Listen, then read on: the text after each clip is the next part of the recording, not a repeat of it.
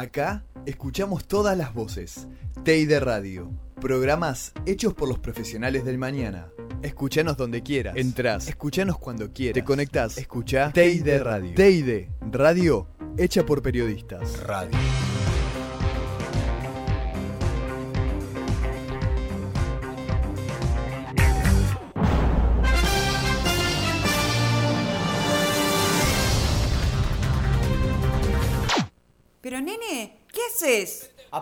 Eso, en la tele no te puedes informar con nada.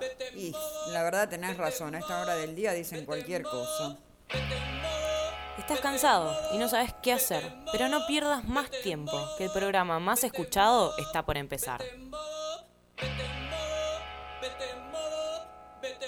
Porque tenés que terminar el día con toda, Toda, toda. toda la información. El programa que escuchás todos los martes. Hoy no te podés perder la conducción de Agustina Iono y Rocío Ferrari. Así comienza, digamos todo.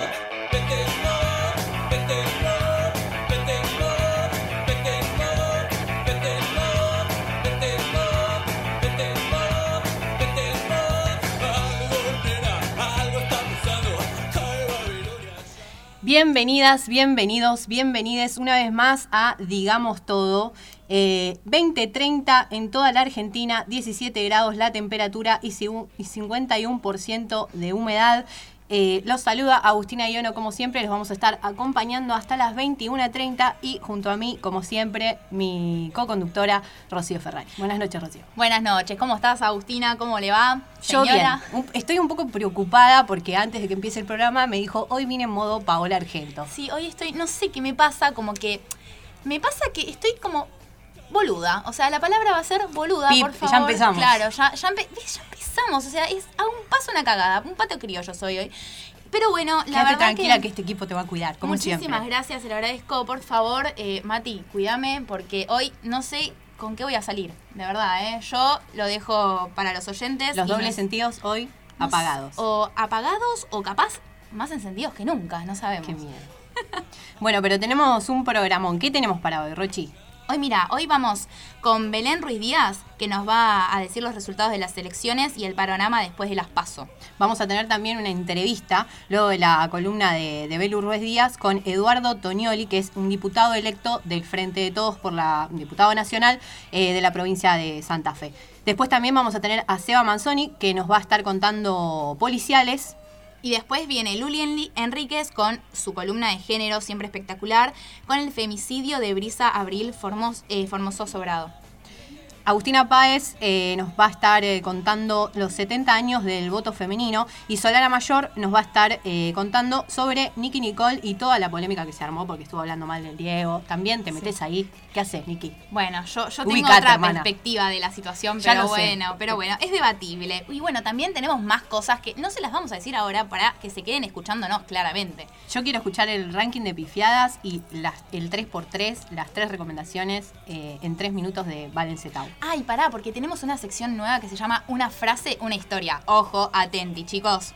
A cargo de eh, Juan Fernández Jordán.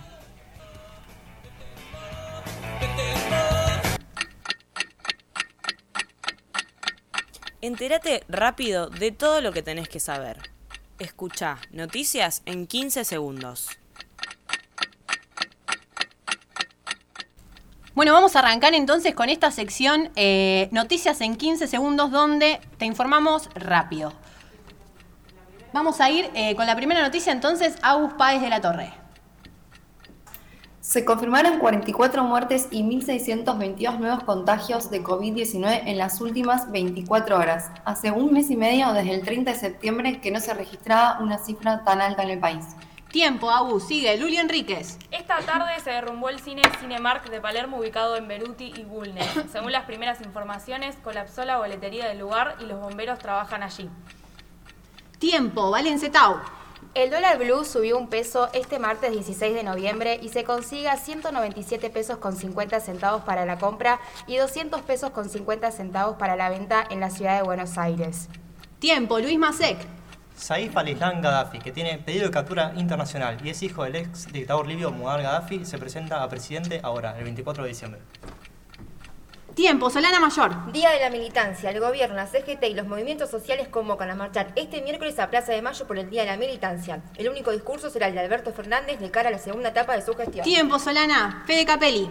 Argentina y Brasil se vuelven a ver las caras hoy a las 20.30 en San Juan, donde el equipo nacional jugó seis veces y ganó las seis. Messi vuelve a ser titular, tras tener una molestia en la rodilla.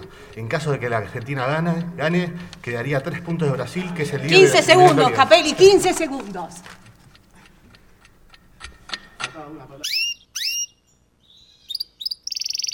Que no te lo cuente ningún pajarito. Mejor seguinos en redes. Arroba digamos todo en Instagram y Twitter.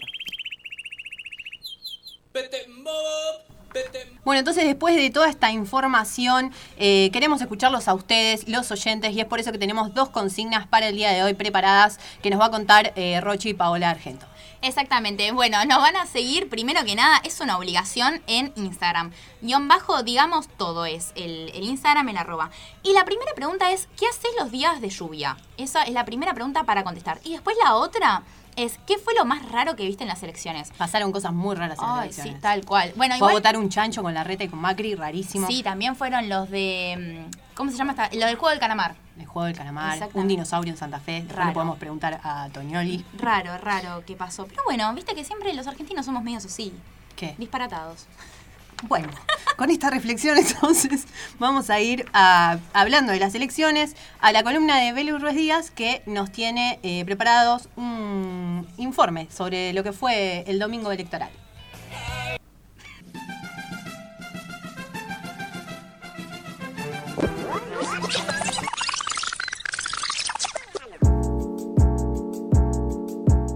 Mantenete informado de otra forma. Mejor seguí escuchando Digamos Todo por TID Radio.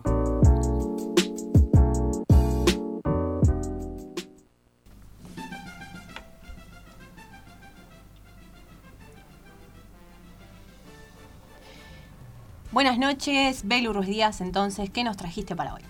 La verdad que me estaba riendo mucho con esto del chancho yendo a votar con Macri, con Larreta, el dinosaurio en Santa Fe, un Spider-Man que también estaba por ahí. Sospecho igual que vos nos vas a traer cosas que no son graciosas. No puedo prometer, va, capaz, no sé, no, no puedo prometer nada. Pero bueno, fue un domingo bastante movido.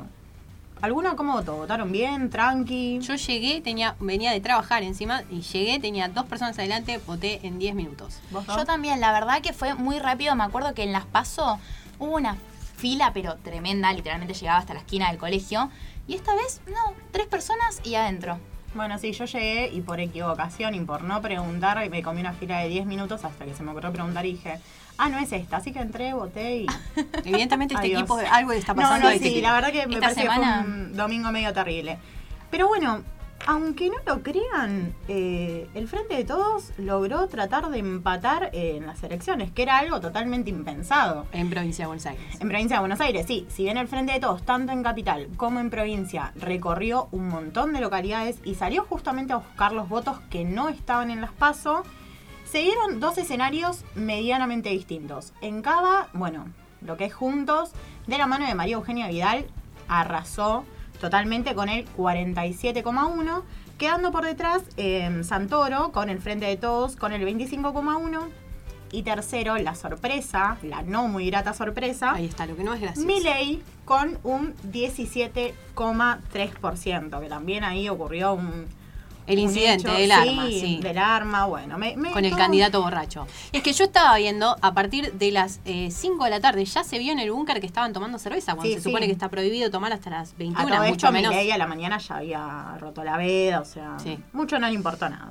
Pero bueno, eh, bueno, en Cava tuvimos este panorama totalmente arrasador eh, por el lado de, de Vidal. Estuvo presente Macri también en el búnker, ahí medio Lo al congelaron, fondo. lo, lo sacaron como el señor como. Disney. medio al fondo, Fue raro. calladito, sin decir nada. Y bueno, el Frente de Todos también festejó. Raro, ¿no? Porque desde, desde Juntos se está diciendo como que está festejando el Frente sí. de Todos, si no ganó nada. Pero bueno, fue la verdad que en provincia de Buenos Aires, por lo menos a título personal, hizo una muy buena elección. O sea, quedó a un punto, 1,2 de, de empatar a Santilli, digamos. Eh, pero bueno, es como decía, eh, si bien se encaminaba todo en que Santilli gane por 3 o 4 puntos, eh, finalmente su, victoria, eh, supera Victoria Tolosa Paz con un 1,3, 1,5. ¿Y por qué se festejó tanto? Es que, eh, bueno, eh, en provincia se, todavía se mantiene la mayoría, el Frente de Todos tiene la mayoría en diputados. Pero Y, perdió... y en Provincia de Buenos Aires también recuperó eh, en el Senado la mayoría. Claro, pero perdió el quórum, nada, necesario para justamente poder sacar los proyectos de ley eh, que se envían, ¿no? Entonces ahora sí o sí lo que tiene que hacer el gobierno es acordar, ya sea con la oposición o con distintos partidos políticos, eh, bueno, cómo va a ser el tema de, de las elecciones. Exactamente, Pero- un diálogo sería. Exacto. Pero bueno, Santoro estaba muy contento y, y nada, expresó lo siguiente. Una noche extraordinaria, logramos lo que mucha gente creía que no se podía lograr. Fue una elección, un minuto, fue una elección en la ciudad de Buenos Aires extraordinaria. Hicimos la mejor elección histórica del kirchnerismo en medio término. 25 puntos nunca habíamos logrado sacar acá. En un contexto de pandemia, con una herencia recibida que había pulverizado el empleo, había hecho una caída del Producto Bruto histórica y se logró. Y bueno, nada, ahí lo escuchábamos a Santoro, como bien decía, una elección histórica para lo que es, en lo que es kirchnerismo y peronismo en, en Capital Federal.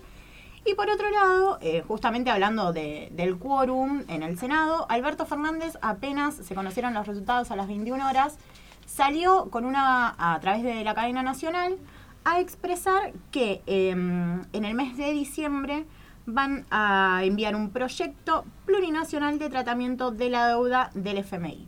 También eh, lo podemos escuchar a Alberto Fernández. En la primera semana de diciembre de este año enviaremos al Congreso de la Nación un proyecto de ley que explicite el programa económico plurianual para el desarrollo sustentable. Este programa contemplará los mejores entendimientos que nuestro gobierno haya alcanzado con el staff del Fondo Monetario Internacional en las negociaciones que lidera nuestro ministro de Economía, Martín Guzmán, sin renunciar a los principios de crecimiento económico e inclusión social a los que me he referido previamente.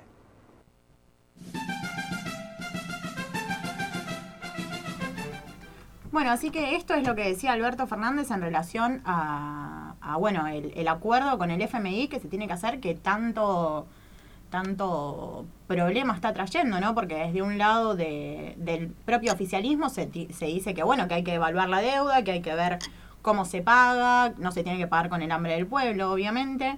Así que, bueno, solo queda esperar a ver qué pasa justamente con este, con este proyecto y, bueno, ver qué, qué, depara, qué le depara al oficialismo y a la oposición también, acordando lo que es eh, la salida de la pandemia, que ya por suerte estamos saliendo. Buenísimo, Belu. Entonces, eh, muchas gracias por toda la información. Excelente, como siempre.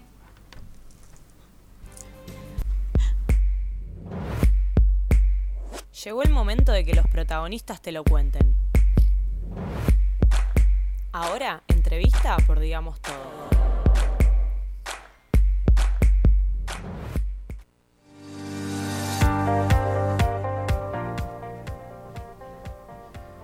Bueno, y seguimos entonces con más, digamos todo. Ahora vamos a tener eh, una entrevista, como decía bien eh, la presentación. Eh, vamos a hablar con Eduardo Toñoli, que tiene 44 años, eh, es padre de dos hijos, milita desde los 15 años, es docente, secretario general del PJ de Santa Fe, militante del movi- movimiento Evita y es recientemente electo diputado nacional por el Frente de Todos. Buenas noches, Eduardo, ¿nos escuchás? Sí, ¿qué tal? Buenas noches, buenas noches a la audiencia, ¿cómo están? Buenas noches, Agustina Guiano te saluda. Eh, quería preguntarte, ¿qué lectura haces sobre los resultados del Frente de Todos a nivel nacional?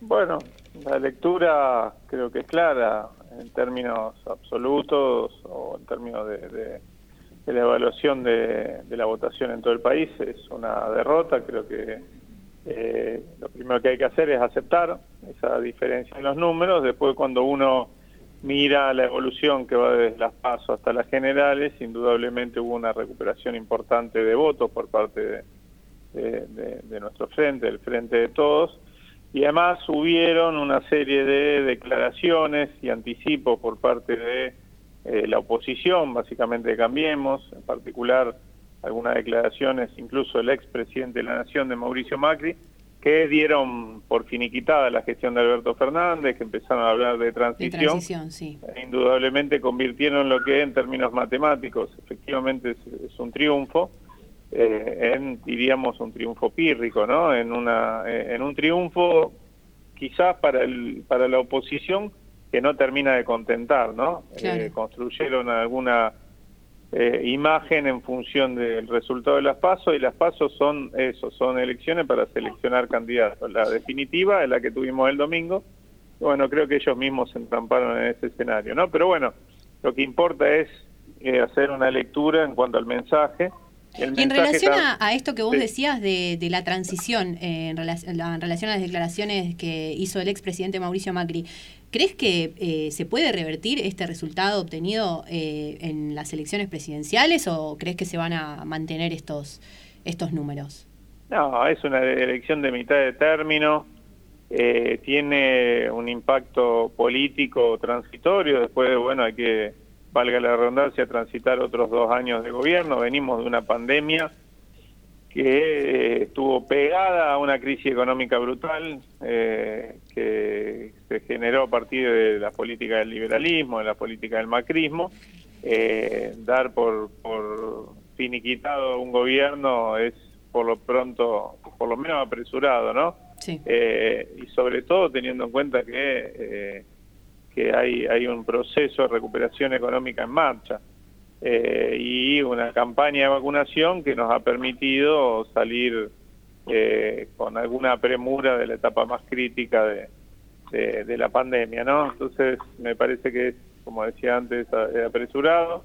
Eh, si vos tomás, por ejemplo, como referencia otras elecciones de medio término, como la del 2017, bueno, ahí el macrismo ganó contundentemente, ¿eh?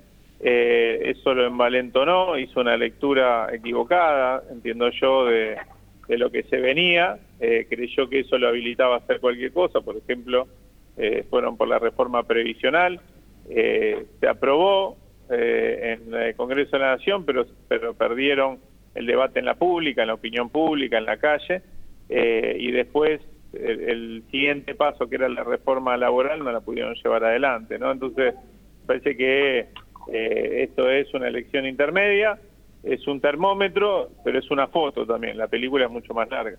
Sí.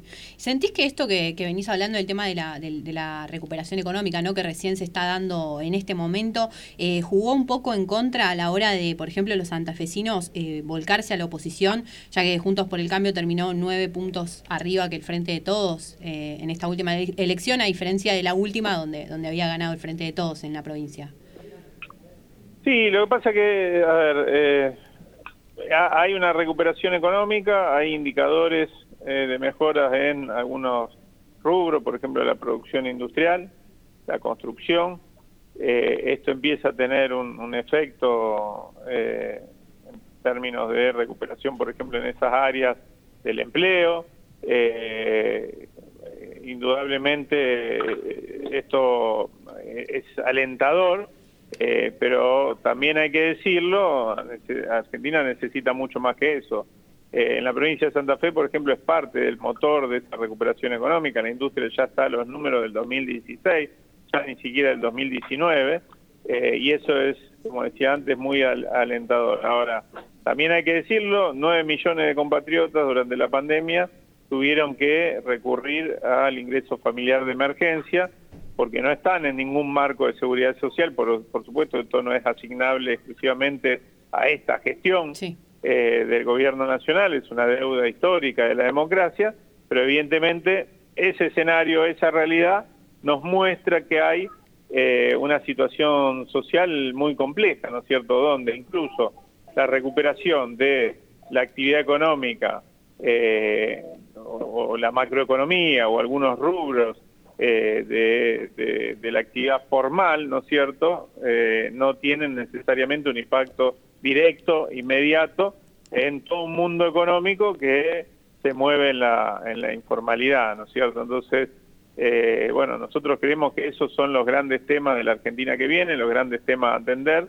Eh, la inflación, por ejemplo, que es eh, de alguna manera un flagelo que golpea a los trabajadores formales, pero también y sobre todo a los trabajadores informales, y todo eso de alguna manera también tiene un impacto en términos electorales, ¿no? Más si tenemos en cuenta que Cambiemos no ha sumado mayormente eh, votos a los que había sacado en el, en el 2019, eh, sacó aproximadamente el 42% de los votos, los mismos que sacó en el 2019, eh, y en realidad es el Frente de Todos el que ha perdido que ha perdido votos de, entonces hasta ahora, eh, indudablemente porque no ha podido cumplir, no ha podido cumplir con todo el contrato electoral que la ciudadanía o que una parte del electorado firmó con nosotros eh, en, aquella elección, ¿no? Sí, y en ese escenario también se suman ¿no? Eh, nuevos partidos, como por ejemplo, bueno, este, este fenómeno que se viene dando con la, con la ultraderecha, por ejemplo, en Capital eh, Federal, que Milei sacó 17% de los votos. Quería preguntarte, ¿no? Vos que empezaste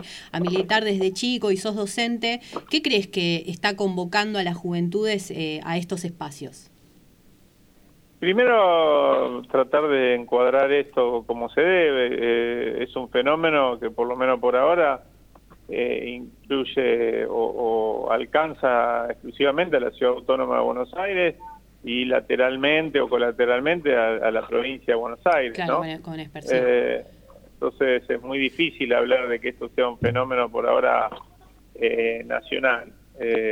indudablemente eh, hay una pregnancia de esta idea en algún sector de la juventud eh, que encuentra ahí alguna especie de, de, camino para encauzar algún tipo de rebeldía, módica rebeldía, pero rebeldía al fin, eh, con respecto a la situación, alguna situación de malestar, etcétera. Del tiempo dirá si esto es provisorio o no. De todas maneras, eh, creo que, repito, por lo menos por ahora tiene un alcance limitado.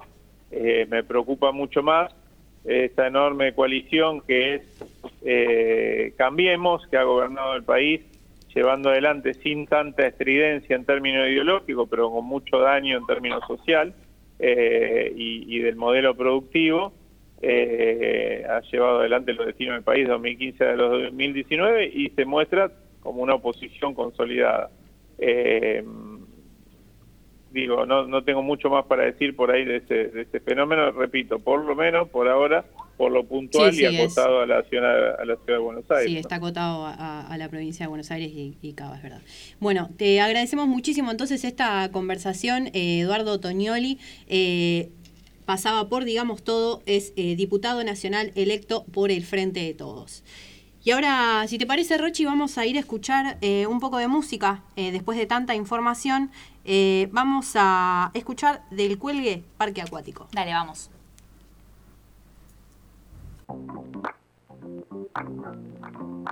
Un saludo para la radio, digamos todo, que siempre pasa en la posta acá. De, un saludo para Gonza de Temperley. Así que ya sabes, quédate acá, escuchando la posta en Digamos Todo. Thank you.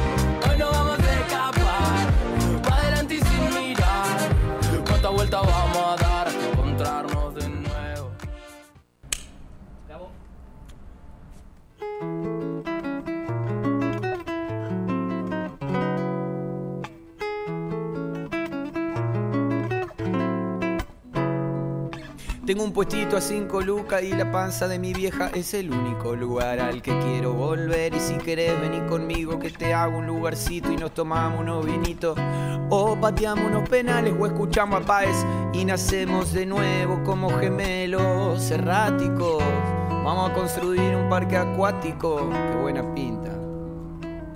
Seres del tiempo vuelvo enseguida y cuando digo en su vida me refiero un rato par de años en silencio manso, potro. Tenía dos perros y uno se comió al otro. No me confunda con el momia dominguero. Venía despacito porque estaba disfrutando del paseo. Propone un asadito y no te da comer pati. Terrible marginal se saca foto con los rati. Tener cintura, la de Orteguita, la dignidad, un cacho te la quita. Montaña rusa, otra vuelta. Te das cuenta, volvimos a vivir en los 90. Pam, pare, pam.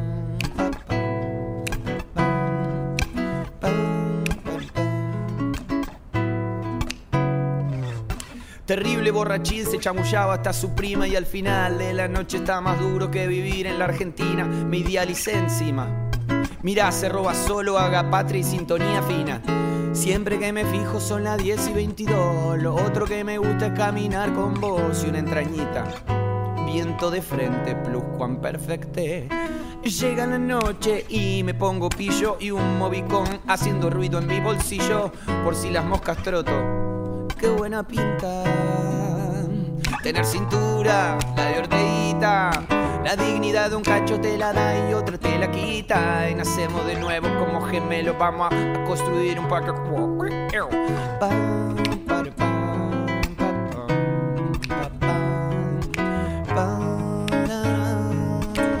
Me cuesta todo no ve.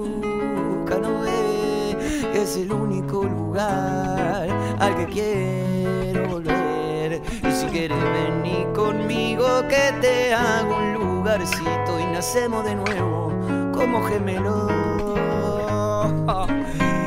Y la cintura, la de orteguita, la dignidad de un cacho te la da y otra te la quita. Y nacemos de nuevo, vamos a hacer un parque a cuac cuac, suco toco toco toco pepa. Que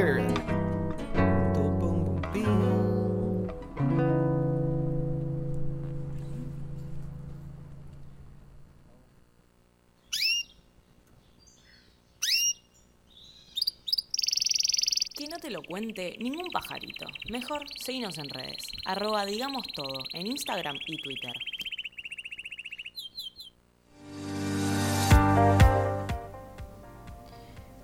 ...20.58 en toda la República Argentina, 17 grados en la ciudad de Buenos Aires y la humedad del 51%. Una noche fría, está jugando Argentina-Brasil. Sí, exacto. Casi ¿Cómo nos- está? Sí, recién te vi que te, Sí, te tuvimos un sustito porque, bueno, Brasil tiró un pelotazo y la verdad. mmm, heavy, Pero bueno, denso. se- sigue 0 a 0. Alarmado, sí. Pero igualmente nuestros oyentes, no importa que esté jugando Argentina, igual nos están contestando la consigna, así que ¿qué, qué respuestas tenemos, Rochi? Exactamente, mira, para la primera pregunta, que ¿Cuál sería, era? ¿qué, haces los días de lluvia? Es, mi, uno, Matías.hernández.oc. Bueno. Me creo dijeron que, lo- le dicen el picante. Creo que lo que. Sí, claro, exactamente. Bueno, el picante, vamos con el picante. Dice, mirar series y fútbol. Bueno, o sea, lo del fútbol lo tiene, pero mirar series también puede escucharnos, ¿no? Claramente las dos cosas. Puede hacerlas, sí. Después tenemos a Jessica Baza, eh, 1989, que dice, miro pelis. Bueno, como que todo va por ese lado, ¿no? ¿Viste? Sí. Tranqui, mirando pelis. Fiaca la lluvia. Sí, la verdad. Bueno, después tenemos... Alguno podría decir que nos está escuchando, ¿no? Mirá, no, no voy a mentirle a nuestros oyentes, somos una, unas personas que decimos la verdad y no nos dijeron eso. Yo, a, a ver, a mí Bueno, me pero porque entendieron triste. la pregunta para otro lado. Claro, bueno. Además, además de escucharnos. Obvio. Bueno, después también tenemos a eh, Turi Cristian, que dice, duermo si está. Como que va todo muy, muy chill. Yo Sí, mira, yo acá tengo a. Ruso Marisol eh, que dice me gusta dormir y comer de más. Crosato Mariana nos dice fiaca en la cama. ¿Qué más? Claro, es como que va por todo ese lado. Yo también opino igual, ¿eh? O sea, a mí Sí. los días de lluvia me súper tiran. ¿Viste que hay gente que le encantan los días de lluvia? No, a mí déjame encerrar en mi casa, miro películas, duermo la siesta. Está bien, sí, yo. Y bueno, y después para sintetizar con la otra pregunta es, ¿qué fue lo más raro que viste en las elecciones? Y por ejemplo tenemos a Soy Micaela Canal que dijo, un señor que pegó el sobre con una curita. Bueno, hay COVID. Así que...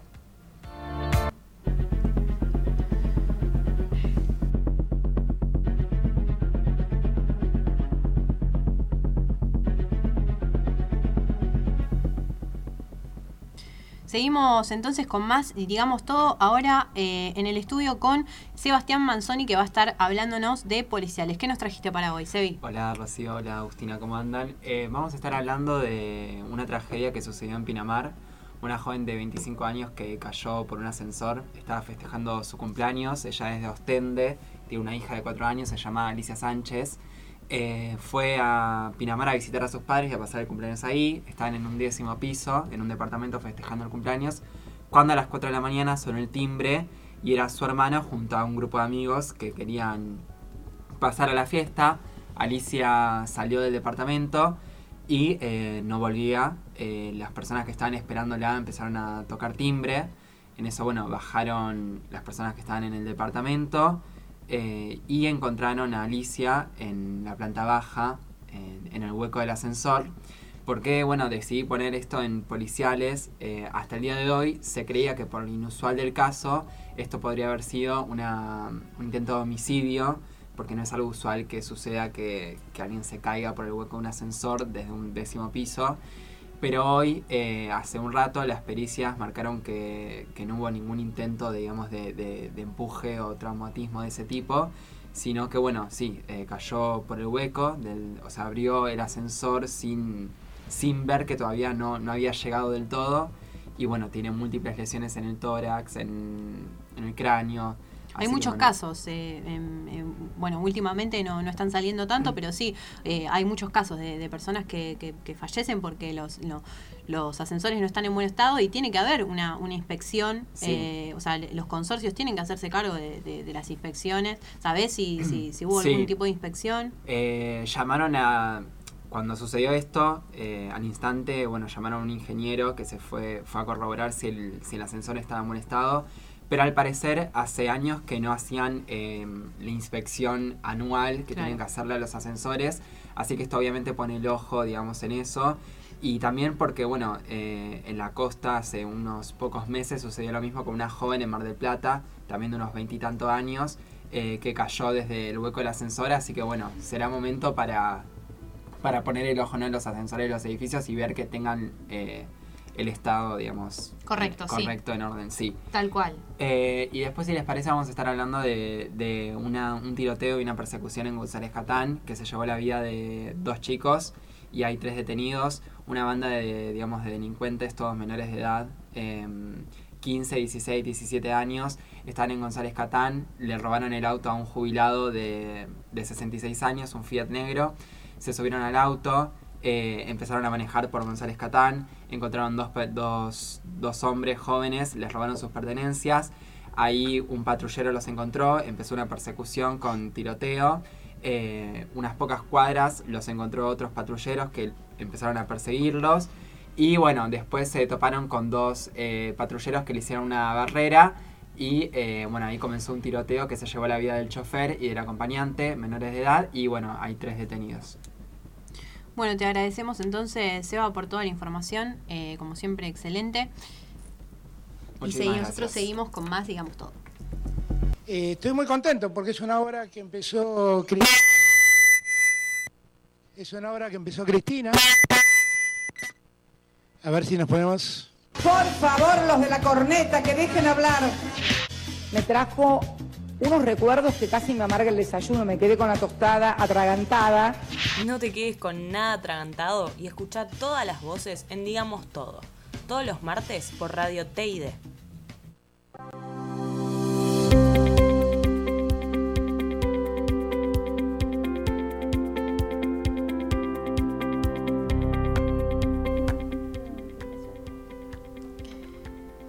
Bueno, y ahora una nueva sección. Exactamente, se abrió una nueva sección para nuestros oyentes que se llama Una frase, una historia.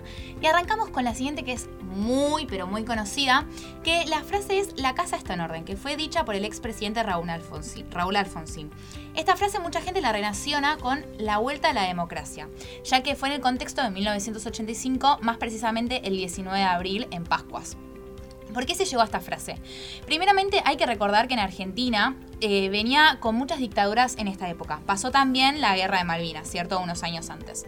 Cuando asumió Alfonsín se decretó la ley del punto final, que era una ley para que eh, en el juicio de las juntas se pueda condenar a los militares por los, crímenes de lesa humanidad se empezó a condenar de mayor a menor rango. Y cuando se llegó a los militares de medio a bajo rango también, eh, empezó una disputa entre los condenados. Lo que pasó fue lo siguiente. El 14 de abril se citó a declarar al mayor Ernesto Barreiro. Y este eh, se acuarteló en el regimiento de la infantería eh, Aerot- Aerotran, que es en Córdoba. En este momento el expresidente se dirigió a Chascomús, que era el lugar donde vivía, a pasar las Pascuas con la familia. Y eh, bueno, él, envió al general eh, eh, Héctor Ríos, eh, ay, perdón, Ereñu, el ex jefe de la Fuerza Argentina, confiando plenamente en él, claramente. Pocas horas después, cuando un grupo de oficiales eh, intermediarios tomó el mando, de la Escuela de Infantería de- del Campo de Mayo, acá en Capital Federal, en apoyo a Barreiro, ¿cierto?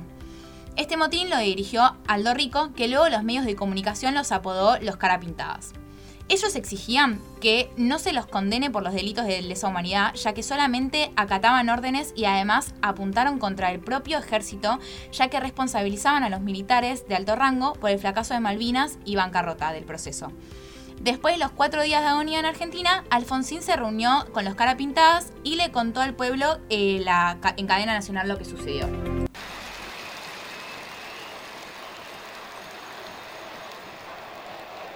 Para evitar derramamientos de sangre, instrucciones a los mandos del ejército para que no se procediera a la represión.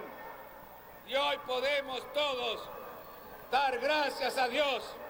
La casa está en orden y no hay sangre en la Argentina.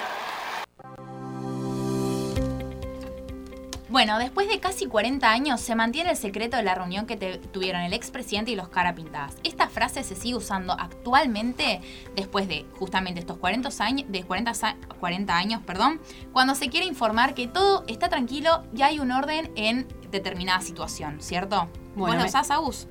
Sí, la suelo usar. Sabía de dónde venía, pero hay muchas frases que me parece que están como muy eh, metidas ¿no? en, la, en la sociedad, eh, que todo el mundo las repite y no se sabe muy bien El de dónde vinieron. Así que está re buena esta, esta sección, Rochi. Voy a esperar ansiosa eh, la de la semana que viene. Dale, dale.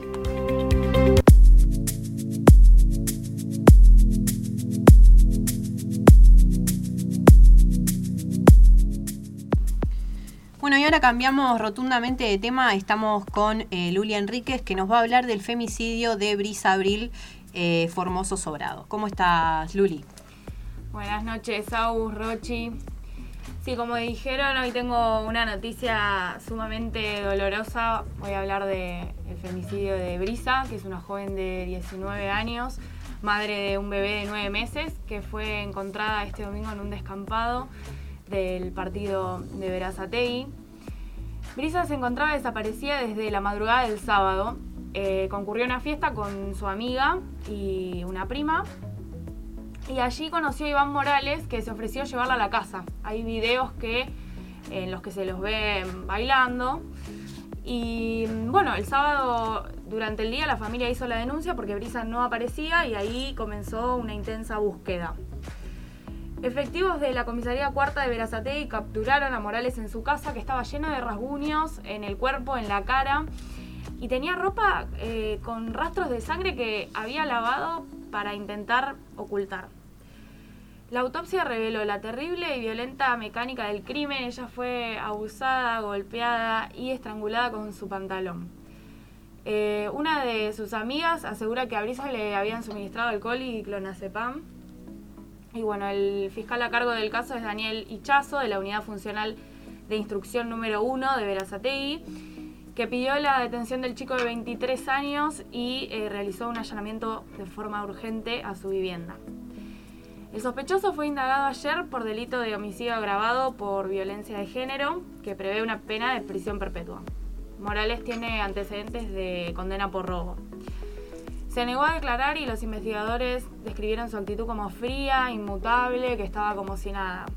Y según su prima Agustina, eh, Brisa concurrió a divertirse a una fiesta como cualquiera y no sospecharon nada de lo que ocurriría.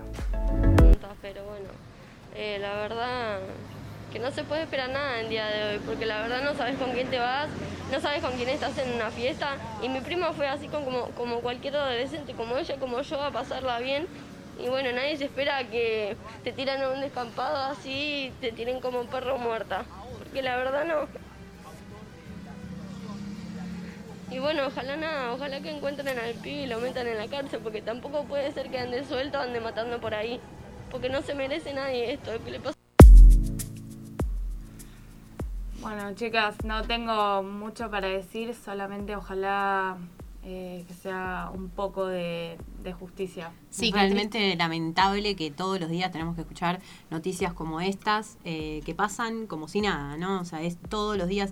Cuanto más también eh, eh, se refuerza la, la lucha feminista, cuanto más salimos a las calles a reclamar por nuestros derechos, más parece, ¿no? Que, que, que, que fluye, que, surge sí. esa violencia machista en la sociedad. Sí, exactamente, es muy triste porque la verdad que tenemos que lidiar con esto. Bueno, nosotras, justamente tres como mujeres que estamos al aire y obviamente con todo nuestro equipo, eh, la verdad que ya hasta nos da miedo salir y que nos termine pasando algo, justamente como Brisa, que terminó, fue una fiesta y terminó de, de esta lamentable manera, ¿cierto? Bueno, te agradecemos mucho, Luli. Entonces, ahí pasó Luli Enríquez con su columna de género.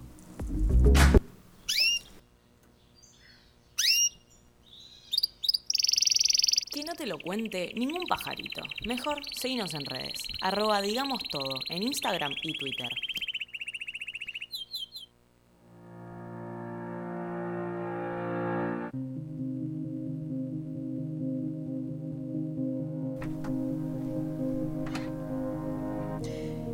Se cumplieron 70 años del voto femenino y para eso tenemos a Agustina Páez de la Torre que nos va a contar un poco más de esto. Buenas noches, Agustina.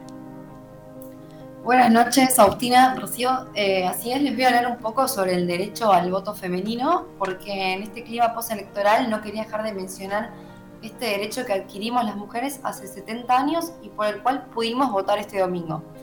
Hace unos días se cumplieron, como les decía, eh, 70 años de aquel 11 de noviembre de 1951 en que las mujeres pudimos ejercer por primera vez a nivel nacional el derecho a votar y también a ser elegidas como representantes. Ese día, en cumplimiento de la ley 13.010, que nos otorgó a las mujeres los mismos derechos y obligaciones políticas que a los hombres, 3.500.000 mujeres concurrieron por primera vez a las urnas en una votación que se convirtió en histórica. Eh, recordar esta fecha tan significativa, al igual que otras que marcaron la ampliación de nuestros derechos y la búsqueda por la igualdad, es sumamente importante. En el marco de una iniciativa llevada a cabo por el Ministerio de las Mujeres, Géneros y Diversidad el jueves pasado, donde se desarrollaron simulacros de votación simultánea en todas las provincias, Elizabeth Gómez Alcorta, quien lidera la cartera, expresó la importancia de esta fecha. 70 años de esa primera vez, eh, de esa primera vez en donde no solamente pudimos votar, sino por primera vez pudimos eh, ejercer nuestra representación en nombre de una parte del pueblo eh, argentino. Así que para nosotras es un- una fecha para recordar, es una fecha para valorizar, es una fecha para contar, es- son esas, esos hitos de nuestra historia que en general han sido invisibilizados y nosotras entendemos que parte de nuestra política es justamente mostrarlos.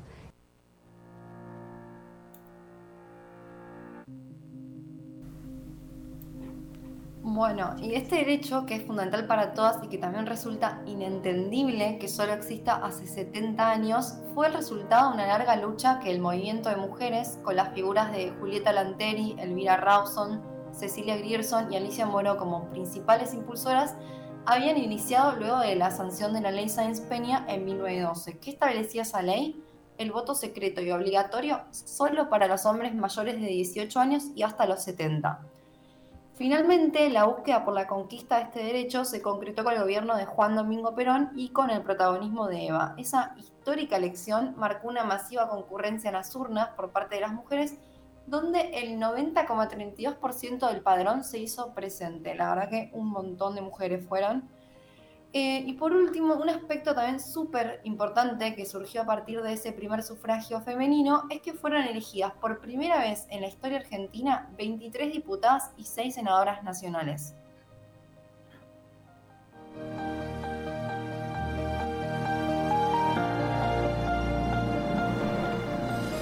Bueno, Agus, esto también es súper importante para que haya participación parlamentaria de las mujeres, ¿cierto?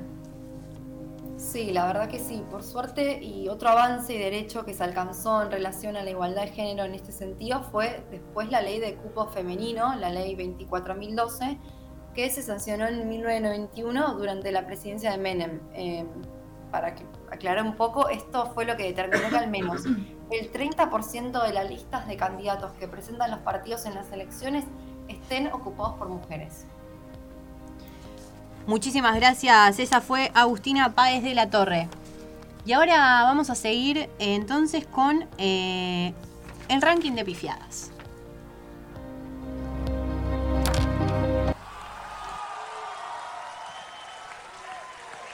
Esta noche cambiamos futuro por pasado. Como la frontera norte, que ahora con el apoyo del narcotráfico, del, del ejército... No sabe leer los mexicanos salieron de los indios, los brasileros salieron de la selva, pero nosotros los argentinos llegamos de los barcos. Se creció De hace un viernes meses. a 40 pesos el dólar pasó a 49, ¿no? A 60. No me la container, el ranking semanal de pifiadas que estabas esperando.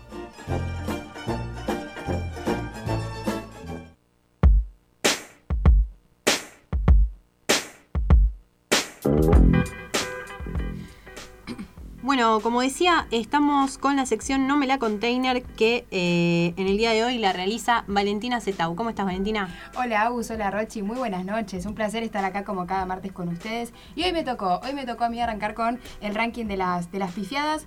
Cortito lo vamos a hacer hoy, solamente les traje dos, pero bueno, creo que, que son dos, eh, dos pifiadas que merecen ser contadas. Por favor.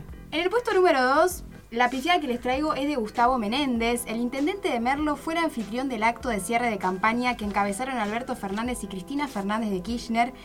¿Y por qué digo que hizo una pifiada? Porque usó mal una palabra al realizar una frase. ¿Cuál fue la frase que dijo? La siguiente. Dijo, "Volva- volvamos a Perón y a Eva. El peronismo no sabe conjugar el verbo espectacular. El peronismo sabe conjugar el verbo amor. Bueno, chicos, Claro. claramente todos sabemos que amor no es un verbo, ¿no? Sticker Así de que- Barassi. sticker de Barassi para. Gustavo. Se lo merece, se lo merece. Y bueno, en el puesto número uno, obviamente, a quien traigo a Victoria Tolosa Paz. La primera candidata de la lista de diputados del Frente de Todos en la provincia protagonizó un fallido que, bueno, rápidamente provocó burlas en las redes sociales. Creo que esta frase la conocemos todos por lo que dijo. Ella dijo, hemos supido abrazar y conquistar al pueblo de la provincia. Claramente, bueno, acá lo que hizo Sin la querida. Victoria es conjugar mal el verbo saber. Estos son los dos, eh, las dos pifiadas que para mí merecían ser contadas y por eso se las traje, chicas. Así que bueno, a- aprender a, a conjugar en este caso. Te agradecemos muchísimo entonces, Valen, por, por este ranking. Y ahora, si te parece, vamos a escuchar un poco de música. Dale, vamos con Desconexión Sideral de Versuit.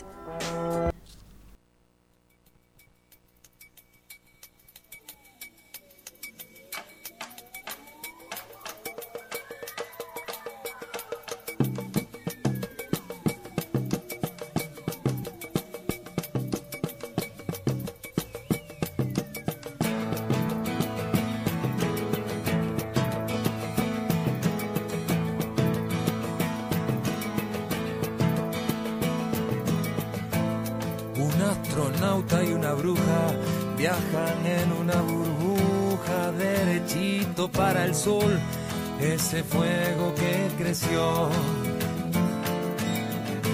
Si se calienta el detergente y revienta eso que siente.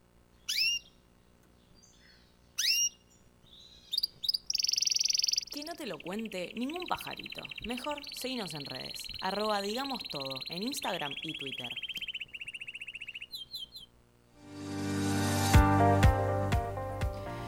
A 19 en toda la República Argentina, 16 grados, cada vez se va poniendo más fría la noche y 54% de humedad. Seguimos acá entonces en Digamos Todo. Ahora vamos a estar con Solana Mayor. Buenas noches, Solana. Buenas noches, Agus. Hola, Rochi, ¿cómo va? ¿Qué nos trajiste para hoy? Bueno, hoy les voy a contar eh, lo que pasó con Nicky Nicole, Maradona, Duki y todo lo que estuvo se estuvo hablando esta semana. Eh, sí, no, la verdad que eh, tenemos eh, eh, opiniones eh, contrarias con Rochi con respecto a eso. Yo a mí me parece que la verdad es. ¿Para qué te metes con Maradona? ¿No? Y Necesario. Si, si querés saber mi opinión, te la digo. Para mí, los valores te los enseñan en tu casa. O sea, vos no te tenés que fijar en Maradona por lo que fue como persona. O sea, Maradona fue un gran futbolista y todo lo que quiera. Pero para mí, los valores te los tienen que enseñar en tu casa. Sí, bueno, pero yo lo que digo es para qué meterte ahí.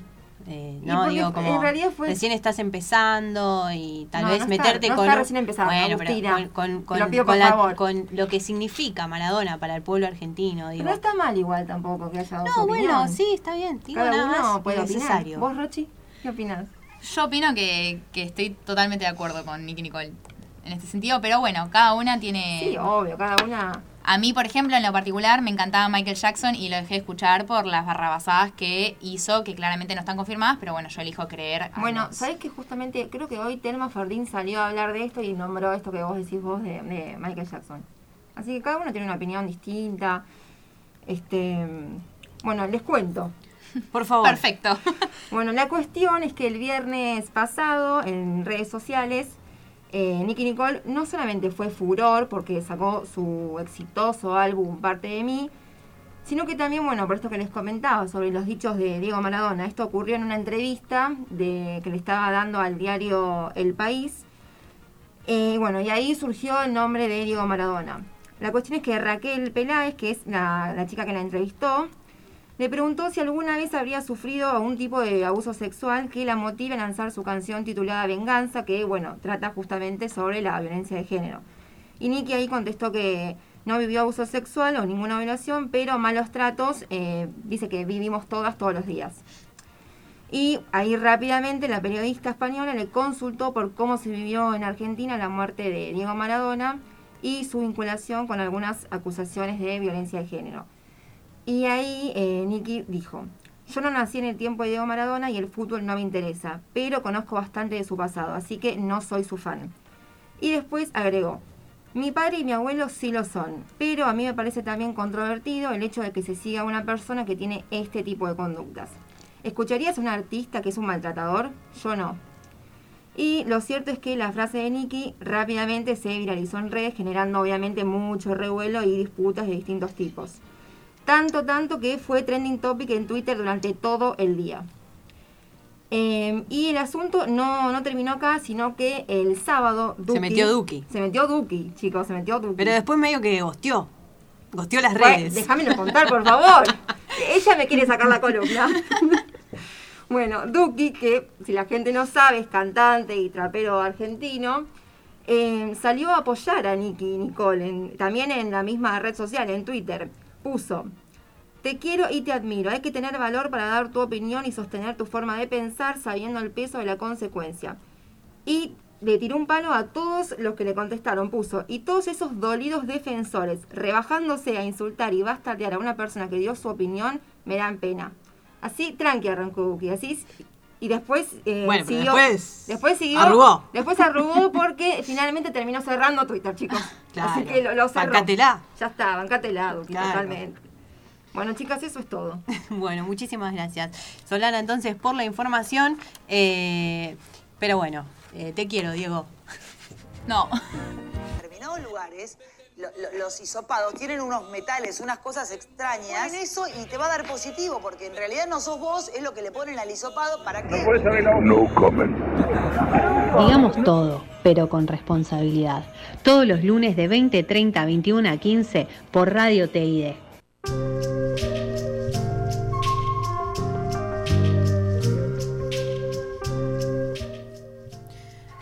Seguimos más, eh, seguimos con más, digamos todo. Eh, ¿Cómo sigue el partido, Rochi? Y mira, 0 a 0, ahora está en el entretiempo igual, pero recién cometieron una falta, creo que a Messi, si, si no vi mal, o bueno, alguno de los chicos que está jugando, la verdad que no veo muy bien desde acá, soy miope básica- básicamente, encima hoy estoy al modo Paola Argento, así que no te sé reconocer básicamente a ninguno. Pero ahora está el entretiempo y está 0 a 0. Bueno, gracias por, por estos comentarios. Eh, estamos ahora entonces con Luis Masek, que nos va a presentar también una nueva sección que tiene que ver con eh, carreras callejeras de bicicletas. ¿Qué nos traes, Luis? Buenas noches. Buenas noches, Agus. Buenas noches a todos. Así es. Primero que nada, quiero hacer una prueba. Mierda, boludo. No, antes lo censuraban, estoy seguro. Pero bueno, se ve que se rompió el botón. La cuestión es que carreras callejeras. Si estás en tu casa, las puteadas tienen sentido porque te vas a enojar muchísimo con la gente que anda en bici en la calle. Como saben, como saben, soy una persona bastante sociable, hago amigos en todos lados y el otro día me junté a tomar birra con un grupo de bicicleteros y mensajeros en bici. Y me contaron Siempre sobre... tomas birra, eso es algo que sabemos. Sí, Fernet no, muy- porque soy vegano y tiene miel, entonces Es como verdad. que voy por la birra. Sí, aparte es digestivo, dicen el fernet, así que... mm. Sí, si la noche va a ser larga, Sí, cuidado. sí, claro, exactamente. Así que nada, me contaron sobre los Alicats. Alicat significa gato de callejón en inglés.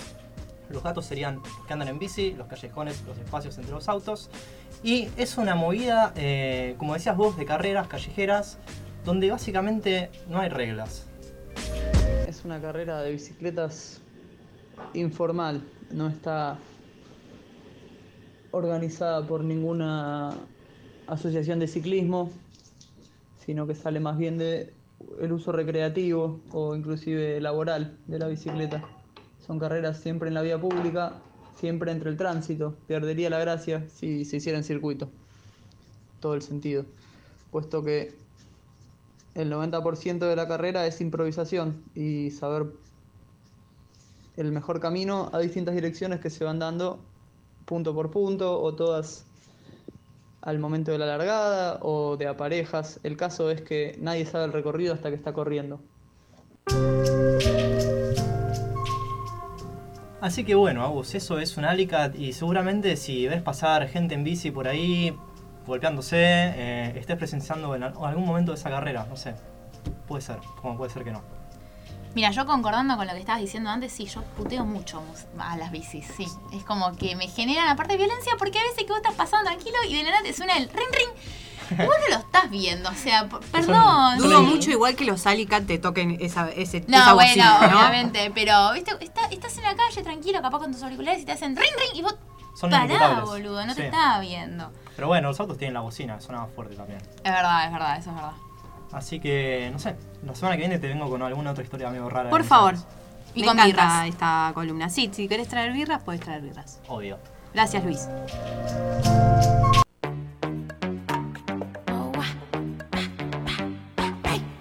Ahora, tres noticias en tres minutos con Valen Zetau.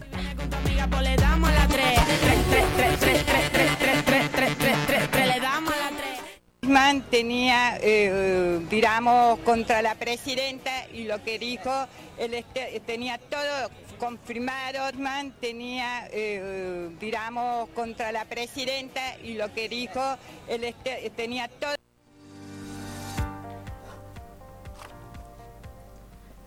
Bueno, seguimos con más, digamos todos. Eh, ahora con la, una de mis columnas favoritas, que es la de Valen Centavo, porque yo nunca sé qué hacer el fin de semana y Valen siempre me lo resuelve. Buenas noches, Valen. Hola, Agus, hola, Rochi. He vuelto, pero he vuelto en este caso para... En forma de fichas. Claro, vine, vine pero me, me- claro, me cambié de, de atuendo y vine para ofrecer otra cosa. Les traje tres recomendaciones, como ustedes saben que a mí me gusta eh, recomendarles cosas. En primer lugar, lo que les voy a recomendar, en la calle Corrientes, ¿sí? en la peatonal que nosotros conocemos, va a haber shows en vivo, música, gastronomía, artes visuales, humor y danza, todo al aire libre. ¿Cuándo? ¿Cuándo? Viernes, sábado y domingo hasta el 19 de diciembre. Así que tienen tiempo para organizarse por si quieren darse una- un paseíto por la peatonal, pueden hacerlo. ¿Y a qué hora más o menos? Hora, de 6 a 12 de la noche, ¿sí? Todas las propuestas para que tengan en cuenta, chicas, de acceso libre y gratuito. Así que pueden pasar, caminar y ver ahí qué, qué- qué es lo que les interesa y quedarse donde más les guste. Claro, no gastas un mango. Exacto, no gastas nada, así que puedes aprovechar, más si estás a fin de mes, te viene joya. Exactamente. En segundo lugar, lo que les traigo es algo totalmente distinto, un festival de literatura infantil, ¿sí? Pero que igualmente no hay límite de edad, así que el que quiera lo puede hacer. Podemos Se llevar llama- sobrinitos, hijes. Exacto, el que tiene hijos también lo puede llevar. El festival se llama Filvita. Por si quieren googlearlo y recibir más información, la página web es www.filva.org.ar, así que también pueden googlearlo por ahí. Van a ser cinco días a pura lectura. ¿Cuándo esto, chicas? Del 17 al 21 de noviembre. Arranca mañana, ¿sí? Miércoles 17. Lo bueno de esta propuesta es que puede ser presencial y virtual, así que también está bueno porque puedes elegir entre esas dos opciones. Perfecto. ¿Esto qué te permite? A ver, puedes eh, aprender básicamente a escribir y crear, que justamente está dirigido para los chicos y para que puedan probar, investigar en ese, en ese rubro, está buenísimo. Y miren, escuchen, están planificadas más de 30 actividades gratuitas, esto también es gratis, que van a participar más de 6 autores extranjeros y más de 35 argentinos en formato virtual. Esto también va a estar, o sea, todo lo que se dé por, eh, de manera virtual va- se va a dar por el canal de YouTube de Firma Literatura, por si también lo quieren anotar. Y de manera presencial va a estar en distintas sedes. Los talleres presenciales son con cupo limitado, así que eso hay que tenerlo en cuenta. Por si quieres ir, tenés que organizarte con tiempo y por orden de llegada. ¿sí? Y las virtuales, obviamente, que tienen una inscripción previa, pero no hay límite de cupo. Y en tercer lugar, algo un poco distinto, quizás no tan atractivo para la mayoría de las personas, pero también es una, es una propuesta que está buena y diferente.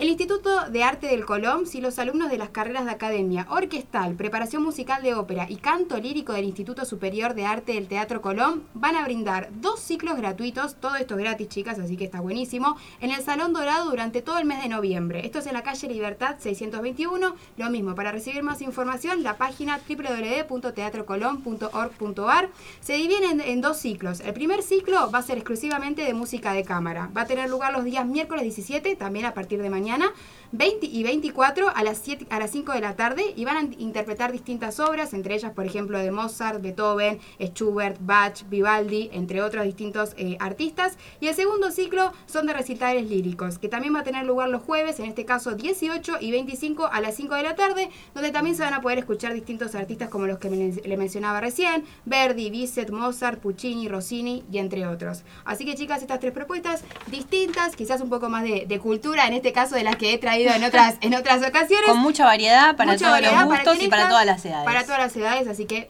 Sí, aparte de gratuito, que eso también es lo bueno. eso creo que es lo más importante viviendo hoy en día en Argentina. Espectacular. Entonces, muchas gracias, Valen Cetau. Gracias a vos. Eh, todos nuestros oyentes tienen eh, que hacer el fin de semana. Guarda con tenía, eh, digamos, contra la presidenta y lo que dijo, él este- tenía todo confirmado, todo cierto, o sea que él estaba apuesto a todo. Digamos todo, todos los lunes de 20.30 a 21 a 15 por Radio TID.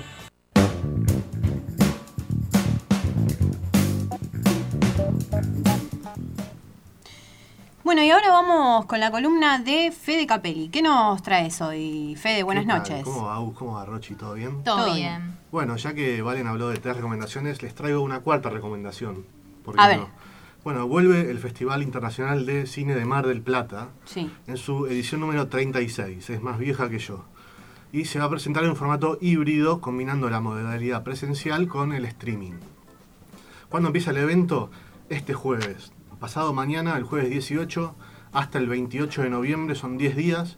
Y el puntapié inicial lo va a dar la película póstuma de Pino Solanas, que recordemos que murió por COVID eh, el año pasado, en Sí. noviembre. La película de Pino es Tres en la deriva del acto creativo y son conversaciones entre Solanas, Luis Felipe Yuyo Noé y Eduardo Tato Pavlovsky. La película se va a proyectar en el Teatro Audito- Auditorium. En la competencia internacional se van a presentar 12 producciones, entre las que se destacan Petit Maman de Celine Siama, directora de la hace poco estrenada en Argentina Retrato de una, de una mujer en llamas, Hit the Road del cineasta iraní Pana, Pana Panahi, ¿Quién lo impide? del español eh, Jonás Trueba, presentada en la última edición del Festival de San Sebastián, y el único eh, film argentino que compite por el premio Astor Piazzolla, que es el de la competencia internacional, es Álbum para la Juventud de Malena Solars. Eh, la mayoría de estas películas de competencia internacional se van a poder ver por vía streaming, no solamente presencialmente. Buenísimo, al alcance de todos. Sí, re- eh, bueno, el Festival de Cine Mar del Plata está entre los mejores 15 festivales de- internacionales de cine, o sea, es muy importante. Y ahora, gracias a la- una de las pocas cosas buenas que dejó la pandemia, es esto, de poder ver eh, un festival de cine desde cualquier parte del mundo. Pero está bueno que se puedan eh, hacer este tipo de movidas, ¿no? Que, que empiecen a volver y también que se dé la posibilidad del streaming para eso, alcanzar la cultura a- al pueblo. Exacto. Parece que es como un plan perfecto. Irse a Mar del Plata, te tomás un tren, ya estuve averiguando, cuesta 700 pesos el viaje en tren. Exactamente. Y qué mejor que ahora que está volviendo el calor, hacer un poco de playa, un poco de sí, cine. exactamente. Escuchar el mar, sacarse el estresazo que Sí. tenemos por fin de Nos año. olvidamos de la pandemia. Bueno, y esto era lo que decía Fernando Lima, presidente del Festival del Cine Mar del Plata, en la presentación de la programación en el Gomón. festival mixto o híbrido y casi que estamos presentando eh, dos festivales, porque el- la parte online está eh, muy prolija, muy hermosa, está el festival completo o casi para ser visto desde cualquier punto del país y desde cualquier punto del mundo en casos eh, especiales, y ese otro festival que hemos hecho con menos tiempo, pero que mantienen ambos festivales una nota común y es una programación increíble, hermosa.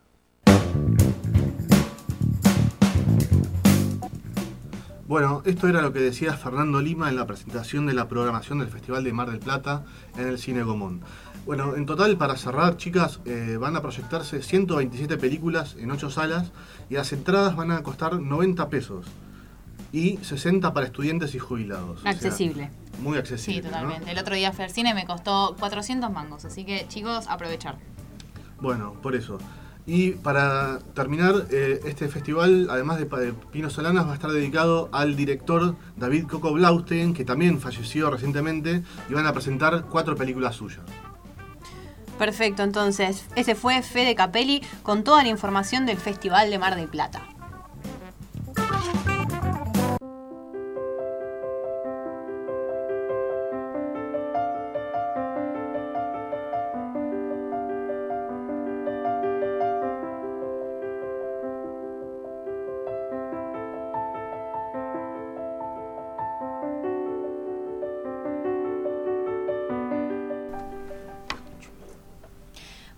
Ahora para terminar, ya ir terminando el programa, vamos con una nueva sección eh, a cargo del señor Juan eh, Fernández Jordán. ¿Cómo te va, Juan? Me mató.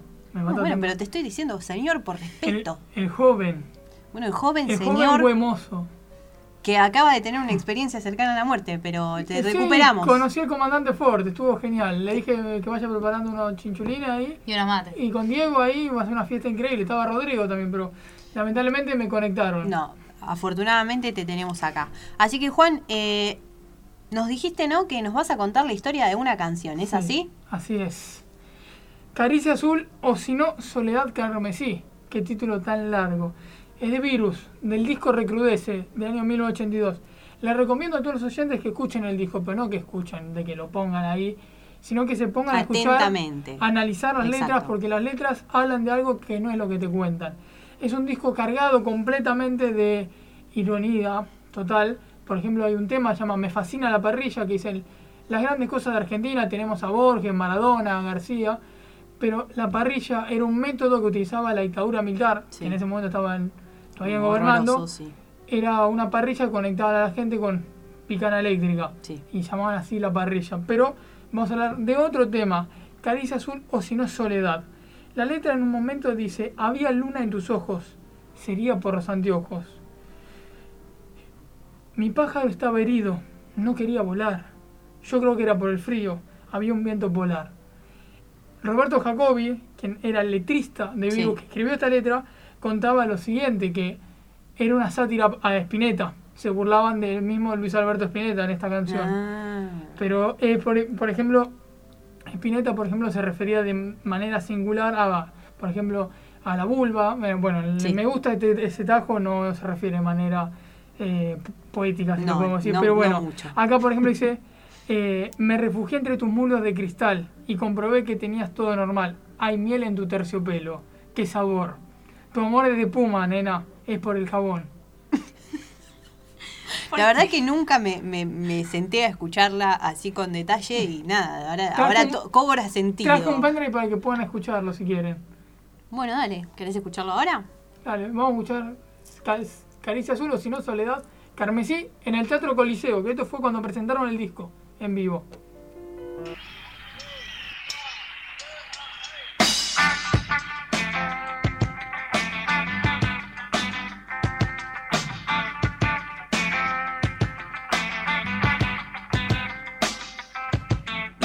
Se confundieron junto al mar.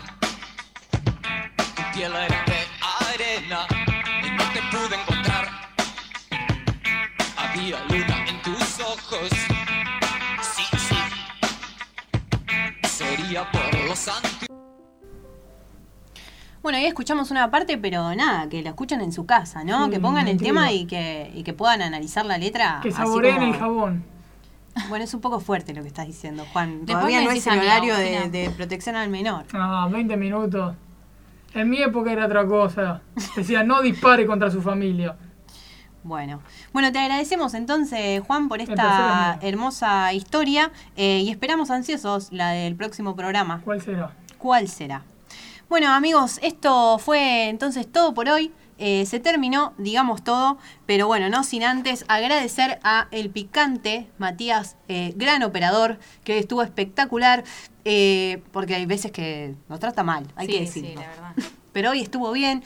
En la coordinación, Sofía Tot.